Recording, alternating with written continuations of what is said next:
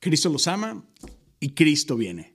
Son las palabras finales que dijo Daddy Yankee en su último concierto de despedida en el cual profesó públicamente a Cristo. Bienvenidos al episodio 293 de Cosas Comunes y vamos a hablar un poquito de qué rayos tiene que ver esto que dijo Daddy Yankee con Adviento. Así que gracias por estar aquí conmigo el día de hoy. antes de comenzar con el episodio como tal, una vez más, simplemente gracias.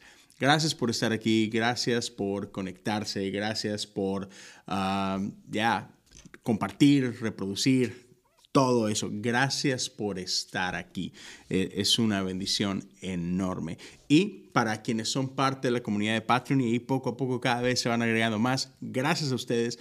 Gracias por su apoyo. Si te preguntas qué rayos es la comunidad Patreon, es una pequeña comunidad ah, donde compartimos un tiempo juntos. Cada mes tenemos un Zoom y por ahí tenemos la oportunidad de, compartir, comparto algo especial para ellos, oramos juntos, ah, nos conocemos más, caminamos juntos en esto que llamamos vida.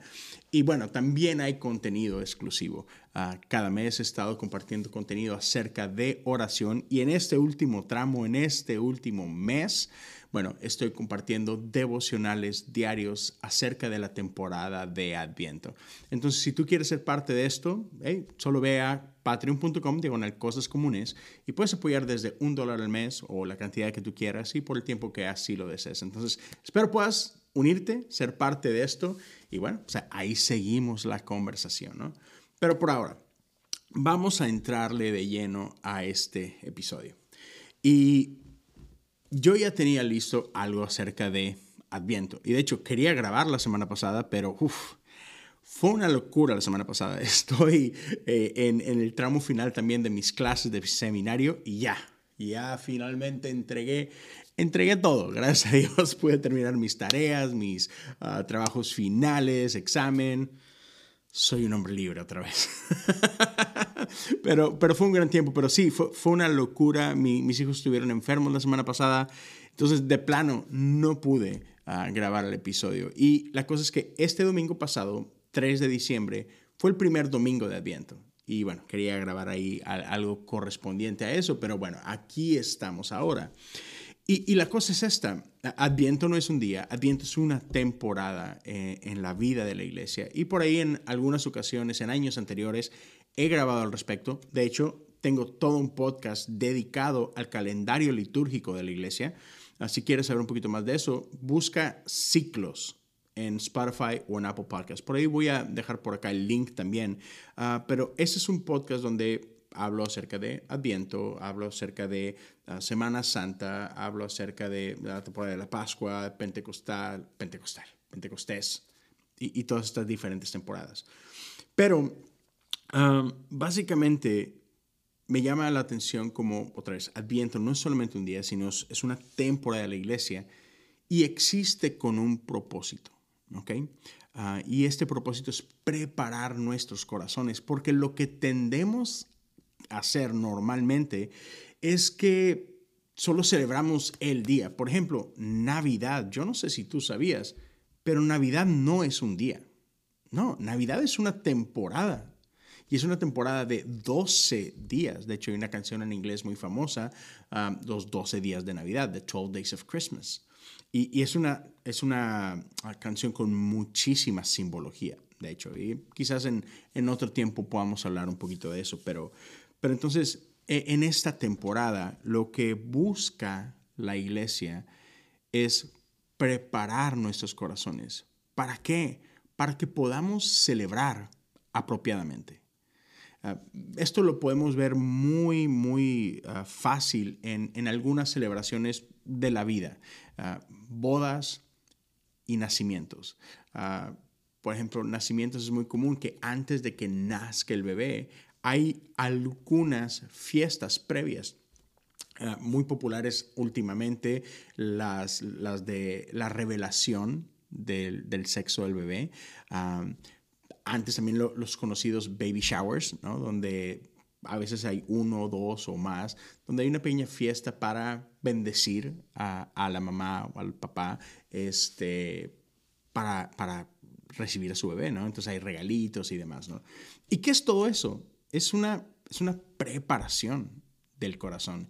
Gracias a Dios que eh, el periodo de gestación de, para un bebé son, son nueve meses, porque son nueve meses que los papás necesitamos para que nos caiga el 20 de que, oh, wow, voy, voy a ser papá, mi vida está a punto de cambiar, ¿no? Entonces, hay una preparación, hay una expectativa que viene, entonces cuando finalmente sucede, hay, ese, hay ese build-up, ¿verdad? Ahí está esta, esta antelación y entonces cuando sucede la cosa, uno puede celebrar mucho mejor, ¿no? Entonces, ya, en el tiempo en el que vivimos, creo que es, es mucho, muy importante. No, no sé si más importante que nunca, pero es muy importante. ¿Por qué? Porque específicamente la Navidad, pudiéramos usar este lenguaje de que ha sido asaltada por muchas otras cosas. De pronto ah, pareciera que Navidad se trata de todo menos de Jesús. Jesús es como que, ah, sí, por cierto, Jesús, ¿no? Pero lo hemos hecho más acerca de los regalos y los adornos y los pinos y las luces y, Santa y todo eso que no tiene nada de malo, ninguna de estas cosas, ninguna de estas tradiciones. De hecho, a mí me encanta, es, es mi temporada favorita. Pero si no tenemos cuidado, sí podemos caer en la trampa de olvidarnos de lo que es verdaderamente importante. Pero antes de seguirte hablando de Adviento, quiero hablar de lo que pasó con, con Daddy Yankee. Ah, la verdad estaba muy renuente a, tocar el tema, pero después de, escuchar lo que dijo unas dos, tres veces fue de que, hmm, aquí hay varias cositas interesantes. Y, pero, pero quiero, antes de, hablarte de lo que él dijo o no dijo, quiero tener un poquito de cuidado. y, y, yo tuiteé algo de esto hace algunos días, de que a mí me molesta mucho cuando, cuando una celebridad resulta que es cristiana. Y lo he visto en deportes, lo he visto en la farándula y en muchas áreas y sí me molesta que agarramos a estas celebridades como si fueran trofeos del cristianismo. No lo son, ¿ok? Entonces, dejemos eso muy claro. Qué bueno, o sea, de verdad me da muchísimo gusto que, que Daddy Yankee haya venido a, proclamar su, su, fe en Jesús. O sea, gloria a Dios por ello. Me alegra bastante por él y por su familia. Pero, pero ¿por qué nos alegramos nosotros, la iglesia, más? Porque Daddy Yankee se convirtió a la conversión de Juan Pérez en un pueblito perdido ahí en México. O sea, no hay diferencia, ¿sí me explico? pero, pero nosotros a veces lo hacemos como si sí fuera.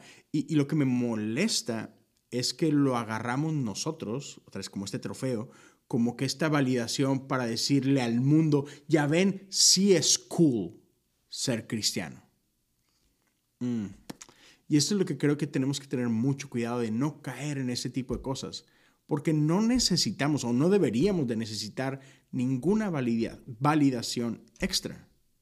Tenemos a Jesús y eso tiene que ser suficiente y listo. ¿va? me acuerdo que la primera vez que sentí esto fue durante la serie mundial, de esta última serie mundial en, en octubre, y uno de los pitchers de Arizona, si no me equivoco, por ahí de repente surgió esta, esta foto donde él está en el dugout, o sea, en, sí, eh, ahí donde descansan los equipos entre entrada y entrada, y lo veían, no sé si era una foto previo al partido o cuando se acabó el partido o durante el partido, no sé, y no importa tanto, pero se ve que trae consigo una Biblia. Y todo el mundo haciendo un escándalo porque no nada más es de que ah, un jugador profesional es un muy buen jugador profesional, es un muy buen pitcher. Pero otra vez todos haciendo este alboroto de que, oh, ya ven, como, si, no lo decimos, pero como si lo dijéramos, es de que, ya ven, es tan bueno porque es cristiano. Y es como que no tiene que ver una cosa con la otra. O sea, hay un montón de jugadores que son cristianos y otra vez, gloria a Dios por ello. Albert Pujols, Altuve, eh, Clayton Kershaw y, y, demás. Y se ve en sus vidas, o sea, otra vez, qué bueno. Pero no lo agarremos nosotros como premio, como para otra vez así con esta idea de, ya ven, mundo, no deben de burlarse de nosotros, estos famosos también son cristianos. Y digo que, ¿y eso qué? ¿No? Pero entonces, habiendo dicho eso, um, Daddy Yankee usa el último concierto que tiene y, y, él ya ha venido hablando de su adiós por mucho tiempo. Esto ya lo he venido anunciando. También así que sí, sí me cae gordo cuando gente dice, ah, porque vino a la fe, entonces es que renunció a la música. No, ya esa decisión de haber renunciado a la música ya la había hecho desde hace mucho, ¿no? Yankee está pasando por cosas en su vida, o Raymond Ayala, su nombre real, y X, lo que sea que esté viviendo lo lleva a este punto. Y no ignoremos que él viene de familia cristiana. Él, él creció en la iglesia. Yo había escuchado eso hace muchísimo tiempo. Ah, no me acuerdo si lo había escuchado de alguien como Vico C o, alguien más, pero ya, es alguien que, que conoce del Evangelio. Pero bueno, tomó sus decisiones, hizo su vida y su, su carrera artística y X, súper. Pero hay gente que ha venido orando por él. Y finalmente llegó ese día donde, donde este hombre dice, ya, ese es el tiempo, necesito entregar mi vida por completo, ¿no? Y otra vez, es algo que hay que celebrar. Y durante esos minutos, ese par de minutos donde él habla de esto, al final de su concierto, él empieza diciendo esto, ese es el día más importante de mi vida. Y creo que es algo que todos tenemos que entender y abrazar. Sí, nuestro día, cualquiera que sea tu día, en, el que tú hiciste tu confesión de fe, tiene que ser un día memorable para ti. Tenemos que valorarlo como tal. Este es el día que cambia mi historia, ¿no? Entonces, con ganas. Y él hace esta profesión pública. He escuchado por ahí varias gente diciendo que no, eso es show y que qué necesidad de hacerlo así, de hacerlo en público. Y, y es como que, wait, espérame, pues es que así se supone que debe ser. Esto no es algo privado, es, es personal pero no es privado. Es, es una declaración pública. La Biblia lo dice, que tenemos que confesar con nuestra boca. O sea, hay un factor aquí audible. No se trata nada más de lo que creemos en nuestro corazón o de lo que pasa en la intimidad. No, debe ser público. Bautismos son públicos. Es una declaración externa de una convicción interna y se hace en público. Entonces, ya, me, encanta que él aprovechó el, el spotlight más grande que tiene, porque no solamente fue en un concierto, fue un concierto que aparte estaba siendo transmitido en vivo. Entonces, esto fue no solamente escuchado por los miles, las decenas de miles que estaban en ese auditorio, fue escuchado por millones alrededor del mundo en vivo en ese momento. Y aparte todo se hizo viral y pues millones más lo escucharon, ¿no? Entonces, si ya, esto es tan público como puede serse público, ¿no? Y otra vez, qué bueno que hizo esta confesión así, para que todos lo sepan, ¿no? Y, por un lado, hay, hay una razón detrás de ello, ¿no? Y es que al hacer algo así público, bueno, pues entonces nos estamos poniendo en el ojo de todos y es, yo dije que iba a hacer esto, entonces gente alrededor de nosotros también nos puede llevar a una rendición de cuentas, ¿no? Así que, oye, ¿qué onda? ¿Qué no habías dicho? Por ejemplo. Que no habías dicho que querías bajar de peso, que no habías dicho que ibas a empezar a hacer ejercicio, que no habías dicho que ibas a dejar la coca o lo que sea. Entonces, ahí esta parte ¿no? de, de, cuando hacemos algo público, estamos invitando a otros a, a, que vamos a rendir cuentas de lo que acabamos de comprometernos. ¿no? Pero a la vez es importante como iglesia, como quienes ya somos cristianos, entender que que no debemos de poner a, a, Yankee en un pedestal más alto que al resto. O sea, no porque él sea una ah, persona pública, tiene que tener un estándar más alto de, de, ¿sabes?, de santidad o un estándar más alto en, en su vida cristiana. No, todos estamos llamados al mismo estándar. Y ese estándar es Jesús, ¿no? Pero lo, que sí es importante es, hay, hay, que extender gracia, hay que entender de que ese es un proceso en el que Él está iniciando, ¿no? Entonces no esperemos de Él madurez cristiana si es un recién convertido. No sé, o sea, yo no sé cuánto Él sabe ya, yo no sé cuánto ha, caminado en la fe, pero ya, entendamos que hay un proceso. Somos justificados inmediatamente. Ah, y hay un, hay un nuevo nacimiento, hay una regeneración, le conocemos en, en la iglesia, ¿no? Pero después de esta justificación, de este nacer de nuevo, esta regeneración, el proceso de santificación es un proceso en el que estamos todos. Y, no hace mucho yo hice un episodio hablando de la perfección cristiana, ¿no?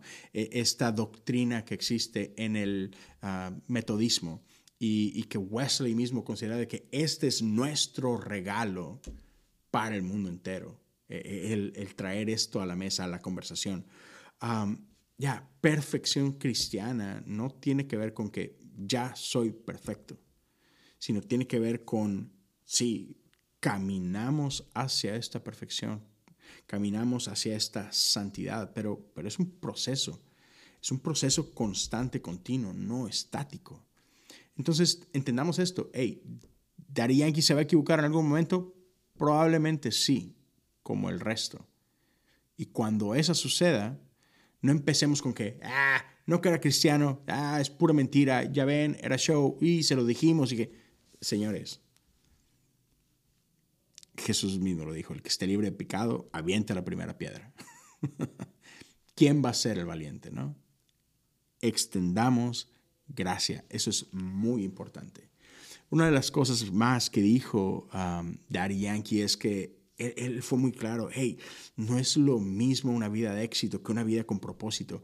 Y él habla de cómo por mucho tiempo él confundía esto, ¿no? Cómo por mucho tiempo él, él corrió detrás del éxito. Y se dio cuenta que, que no era por ahí, que, que este éxito no, realmente no estaba trayendo propósito o este sentimiento de ya plenitud. Y a mí me encanta lo que dice C.S. Lewis al respecto.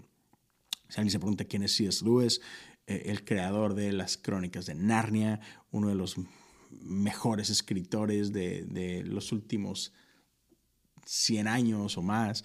Um, C.S. Lewis, un, gran teólogo uh, cristiano, y él dijo esto, si encuentro en mí mismo un deseo que nada en este mundo puede satisfacer, la explicación más probable es que fui hecho para otro mundo. Ya, sí, y amén. Podemos reconocer esto. Es, no importa con cuánto nos queremos llenar, nada va a satisfacer ese deseo que Dios puso ahí que solamente Él puede llenar. Ah, a mí me, me encanta como, como lo dice Jim Carrey, porque, sabes, creo que todos podemos coincidir con esto, que no la pasamos corriendo detrás de cosas que creemos que nos van a hacer felices, solo para darnos cuenta, cuando, cuando logramos esto que creíamos que queríamos, ya, llega esta realización de que la felicidad no está ahí. Y Jim Carrey lo dice de esta forma. Me gustaría que todo mundo pudiera ser rico y famoso y que lograran obtener todo lo que desean para que se den cuenta que esa no es la respuesta. Ya. Vanidad de vanidades. Todo es vanidad, dice Eclesiastes. Así que, finalmente, después de muchos años de perseguir fama y de tener todo el dinero del mundo y toda la atención que pudieras creer, ya, yeah, Daddy se dio cuenta de que esto no es. Hay algo más. Y finalmente lo he encontrado. Y, él, y, él, cita en un momento Mateo 16, 26 al 28, de qué le vale ganar al hombre, al mundo entero, si pierde su alma. Y por ahí empieza ya a salir algo que, es algo que quiero que, que lleguemos. ¿De qué le vale ganar al hombre el mundo entero si pierde su alma? Creo que no nos detenemos a pensar lo suficiente en este tipo de cosas. ¿Cómo se ve perder mi alma? ¿Qué quiere decir esto que, que puedo perder mi alma? Quiero que, que pongas ese pensamiento por ahí con, con ponlo ahí en tu, en tu board, en tu pared, ponle ahí un clipcito, ahorita, ahorita regresamos a, a, a esa idea, ¿no? Pero él sigue hablando y dice, no me avergüenzo de decirle al mundo entero que Jesús vive en mí y que yo viviré para Él. Y eso, uy, eso es clave. Porque como que a veces nada más nos detenemos en esta idea de que, ok, sí, Jesús vive en mí. ¿Y? Así como que, hey, o sea, creo que a veces sobre espiritualizamos esto y le tenemos miedo a las obras y, empezamos con, no sé, con excusas muy baratas, la verdad, pensando que como, como si obras fueran algo malo. No, no, no, yo soy salvo por fe, por gracia, por, por lo que Jesús hizo por mí. Y sí, y amén. Mis obras no me salvan, pero eso no quiere decir que no debe de haber obras de justicia en mí.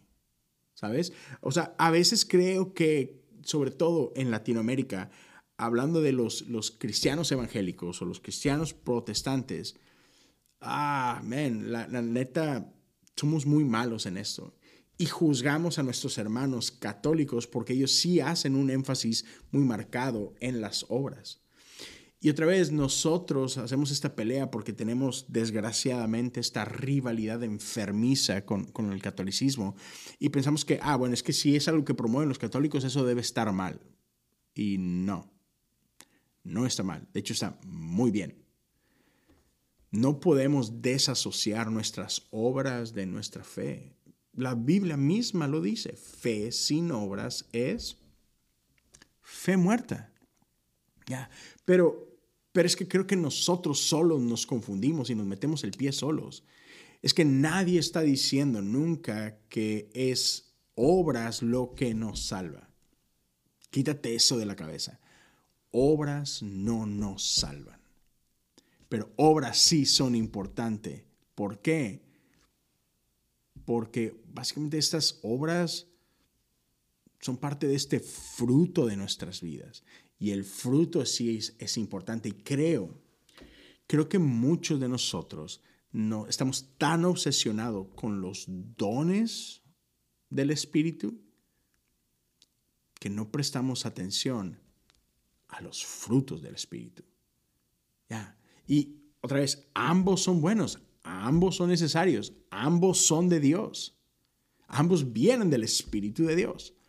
Pero olvidamos que los dones del Espíritu son para la edificación del cuerpo de Cristo. Pero los frutos tienen que ver con tu carácter, tienen que ver con tu madurez, tienen que ver con lo que Dios está haciendo en ti, no para ti, no a través de ti, en ti. Son estas cosas que, el Espíritu de Dios hace en nosotros y es parte de esa regeneración. Es parte de este proceso de santificación. Sí, o sea, Dios hace algo en nosotros y parte de lo que el Espíritu hace en nuestras vidas es que empieza a cambiar nuestros deseos, nuestros placeres, nuestras motivaciones. Y, la idea acá, cuando hablamos de esta perfección cristiana que te mencioné hace ratito, es que el Espíritu de Dios empieza a reemplazar los deseos de nuestra carne por los deseos del Espíritu. Eh, el Espíritu de Dios empieza a poner en nosotros un, desdén, un rechazo hacia el pecado y es reemplazado por un amor, por una pasión por nuestro Dios. Y de eso se trata. Si es Lewis regresando a él, él llega a decir de que ah, en, en, esta vida básicamente es es un proceso en el que este fuego santo de Dios empieza a eliminar todo el infierno que vive dentro de nosotros, porque no hay lugar para el infierno en la eternidad, no hay lugar para el infierno en el cielo. Entonces este proceso de santificación es, es irnos despojando de todo lo que es pecado en nosotros. Y eso es precisamente la santificación. Entonces, ya, Sí, Jesús vive en mí, gloria a Dios por ello. Pero yo ahora viviré por Él y para Él. Y eso, amigos, amigas, eso, eso se tiene que ver en nuestras vidas. Esa es la invitación. Y repito, creo que a veces no ponemos mucha atención en esto. Ah, Craig Rochelle ah, tiene un libro que se llama el, ateo cristiano, creo que así sería la traducción en, inglés. y es, decimos ser cristianos, pero, pero vivimos como si fuéramos ateos. Profesamos, declaramos ciertas cosas que otra vez que se supone que creemos, pero, uy, pero pareciera que no hay evidencia de ello. No sé quién fue quien dijo esto en alguna ocasión, pero es si, el cristianismo se convirtiera de pronto en ilegal, si profesar a Jesús, si ser cristiano fuera ilegal, ¿habría suficiente evidencia para condenarte? Wow, eso está bueno, ¿no? Piénsalo por un momento.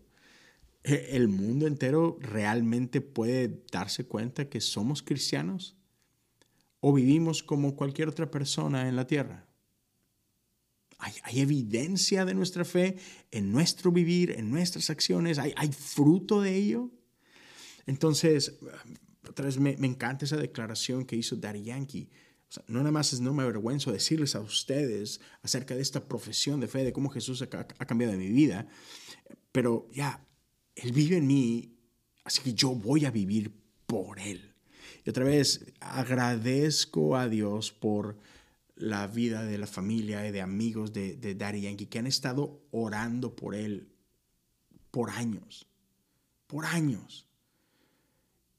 Y esa es una invitación también para nosotros y un ánimo para nosotros. Yo no sé por quién en tu vida es por quien tú has estado orando. Y lo que quiero decirte es, no te desanimes, no, no dejes de persistir. Sigue orando por esta persona.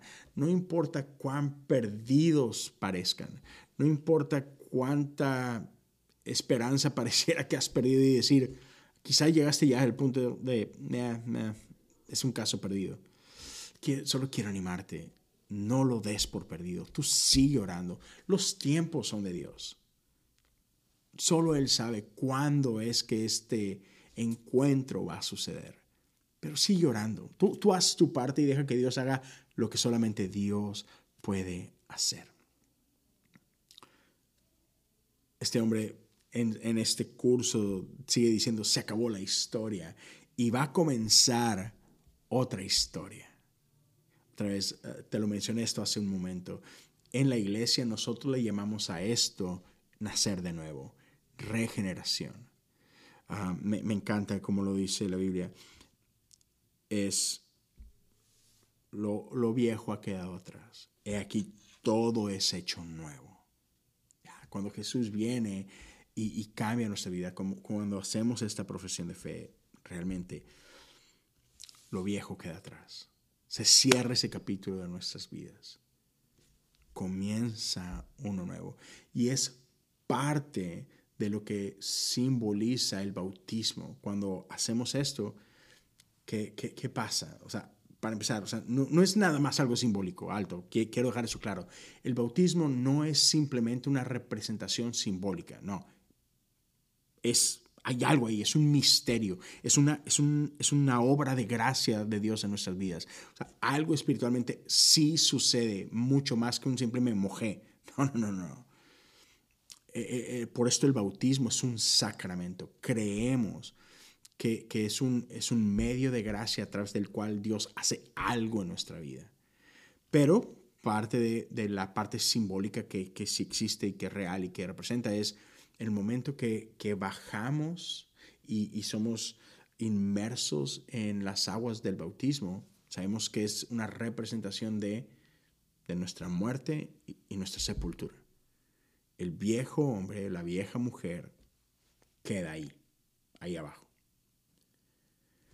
Y cuando emergemos de las aguas bautismales, cuando salimos de las aguas bautismales, es esta nueva naturaleza, es este nuevo yo, es este hombre nuevo, esta mujer nueva quien sale de esas aguas. Entonces es un antes y es un después. Este libro se cierra, termina este capítulo y se empieza a escribir una nueva historia. Entonces lo que sea que venías arrastrando, que esa vergüenza no tiene por qué pesar más. Me encantan las palabras de Jesús a la mujer que trajeron que sorprendieron en el acto de adulterio. después de esta invitación de Jesús de que, a ver, el que esté libre de pecado, que aviente la primera piedra y que todo mundo suelte sus piedras y todos se van, desde el más anciano hasta el más joven y no queda nadie. Y Jesús le dice a esta mujer, hey, levanta tu rostro. ¿Dónde están los que te acusaban? Y, dice ella, no, no queda nadie. Y Jesús le dice, yo tampoco te condeno, ve y no peques más. No solamente es una orden de que ya no lo hagas, no, es una invitación. Todo lo que venía definiéndote hasta aquí ya no te define más. Tus errores, tu pecado, tu vergüenza. Ya, no hay nadie que pueda venir a acusarte, porque yo ya he pagado el precio. Ahora hay una nueva oportunidad, una vida nueva. La invitación para nosotros es, es aprovechala. No peques más. Escribe una nueva historia conmigo. Es la invitación de Jesús. Y Dari por ahí, antes de terminar, deja esto en claro. Dice, Jesús es el camino, la verdad y la vida. Síganlo a Él. Dice, no, no, no me pongan atención a mí. Yo soy un hombre. Pero pongamos nuestros ojos en Jesús. Y otra vez, sí y amén. Tenemos que poner nuestros ojos en Él, en Él que es el camino, en Él que es la verdad, en Él que es la vida. Y caminemos con Él. Pero, pero luego dice esto con lo que cierra, y con esto quiero regresar al viento. Lo último que declara Él, y en un punto Él, él ora, y Él, y él Dice, hey Dios, tú me permitiste esta plataforma, tú me dejaste recorrer el mundo y, cantar y hacer todo esto. Ahora dame esto mismo, pero para hablar de ti, ¿no? Y, y termina diciendo, hey, Cristo los ama y Cristo viene. Y justo de esto se trata Adviento. Eh, Adviento tiene esta doble, uh, no sé, este doble significado, este doble propósito en la palabra que estaba buscando. Por un lado, sí, recordamos que, que, Dios nos ama y nos ama de tal manera que envió a su Hijo a habitar entre nosotros. Y esto es la encarnación. Y entonces cada Navidad recordamos esto. Emanuel, Dios con nosotros. Sí, Jesús renunció a ser igual a Dios y vino a habitar entre nosotros. Y entonces recordamos esa parte, pero amigos, sí, o sea, eso ya pasó. Y es hermoso y gloria a Dios por ello, por todo lo que Jesús hizo. Ah, pero ahí no termina la historia de Jesús. O sea, sabemos que Jesús nace, Jesús crece eh, en sabiduría y en gracia. Uh, Jesús enseña, Jesús sufre, ah, Jesús es crucificado, Jesús es sepultado, Jesús ha resucitado, Jesús asciende incluso, pero, pero ahí no termina la historia. Cuando Jesús asciende, Él nos deja este recordatorio de que Él volverá. Cristo viene. Y no, no podemos olvidar esta parte. El día llegará en que Él volverá.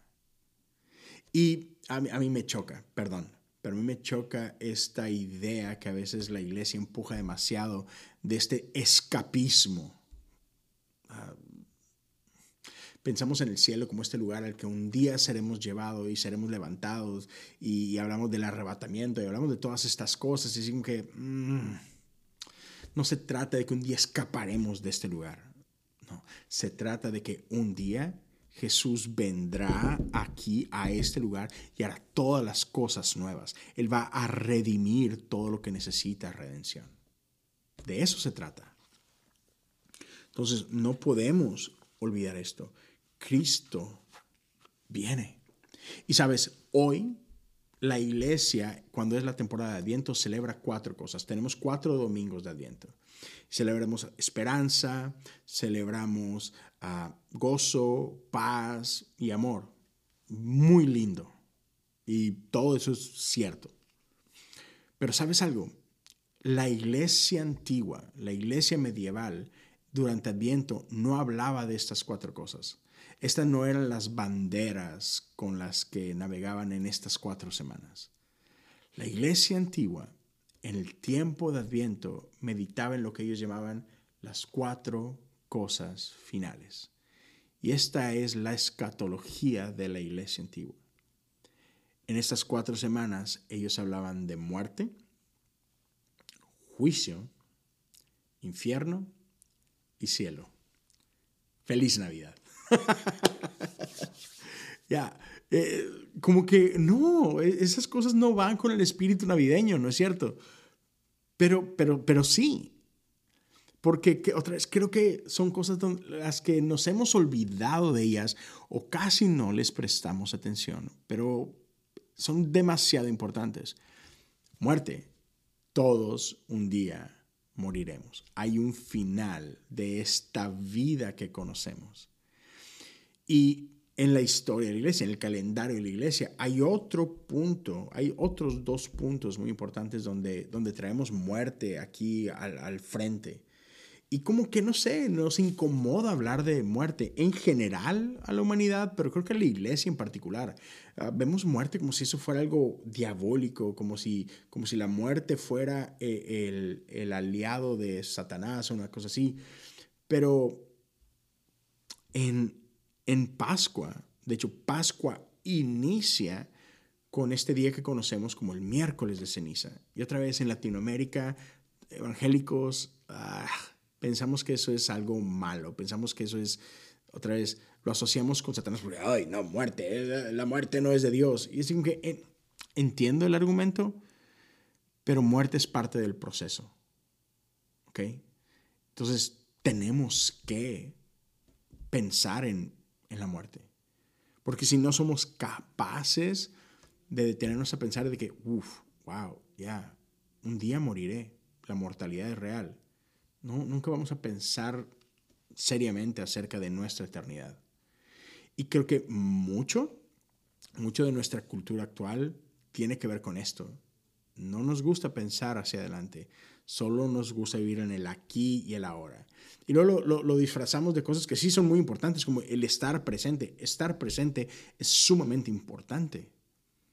Pero pero tenemos que tener cuidado y hay una línea delgada en el que no, no, no, tú nada más piensas en el aquí y en la ahora, pero si solamente pensamos en el aquí y en la ahora y no preparamos para el futuro, e, e, eso es una receta para desastre.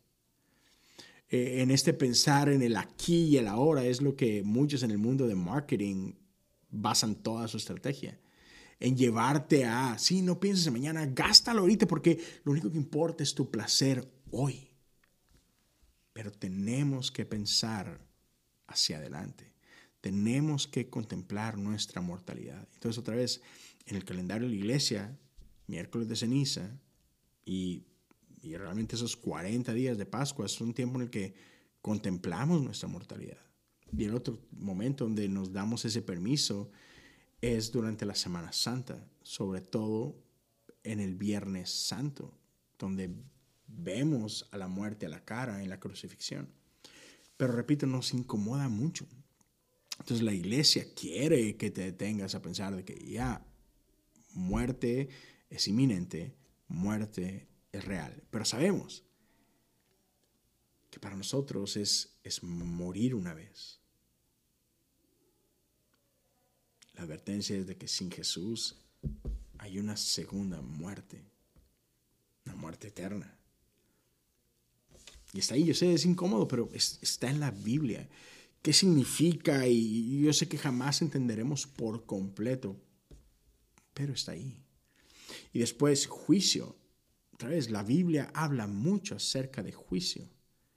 También es, es un tema que tenemos que hablar con cuidado, porque tampoco se trata de, de traer nuestras propias ideas de juicio, porque nosotros normalmente traemos juicio y lo asociamos con condenación, cuando, no sé, lo lo que sí te puedo decir es que sé que hay un juicio, es real, la Biblia lo dice, y sé que hay un juez. Esas cosas tengo claro. Lo que este juez va a dictaminar, cómo este juez procede, ahí sí tenemos que dejar abierto este espacio al misterio y dejar que, que Dios se encargue, porque yo no soy ese juez y yo no soy quien va a emitir ese juicio. Entonces, no emitamos nosotros un juicio por Dios. Pero otra vez, tenemos que llegar a este acknowledgement, tenemos que, que traer esta realidad a nuestra vida y entender que si hay un juez, sí habrá un juicio.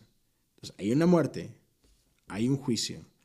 Y la Biblia nos habla de, de este infierno y este cielo. Y yo tengo toda una serie donde hablamos acerca del infierno. Por ahí me senté, o sea, hice toda una serie, son varios episodios, pero en el final me senté con mi buen amigo Josiah Hansen y Taylor Barriger y hablamos acerca de, de esto, ¿no? de cómo se ve el, infierno, cómo se ve el cielo. Y, me encantaría que puedas regresar por ahí a checarlo. Por ahí voy a, ponértelo por acá arriba, no sé en qué parte aparezca, pero te lo voy a dejar por ahí.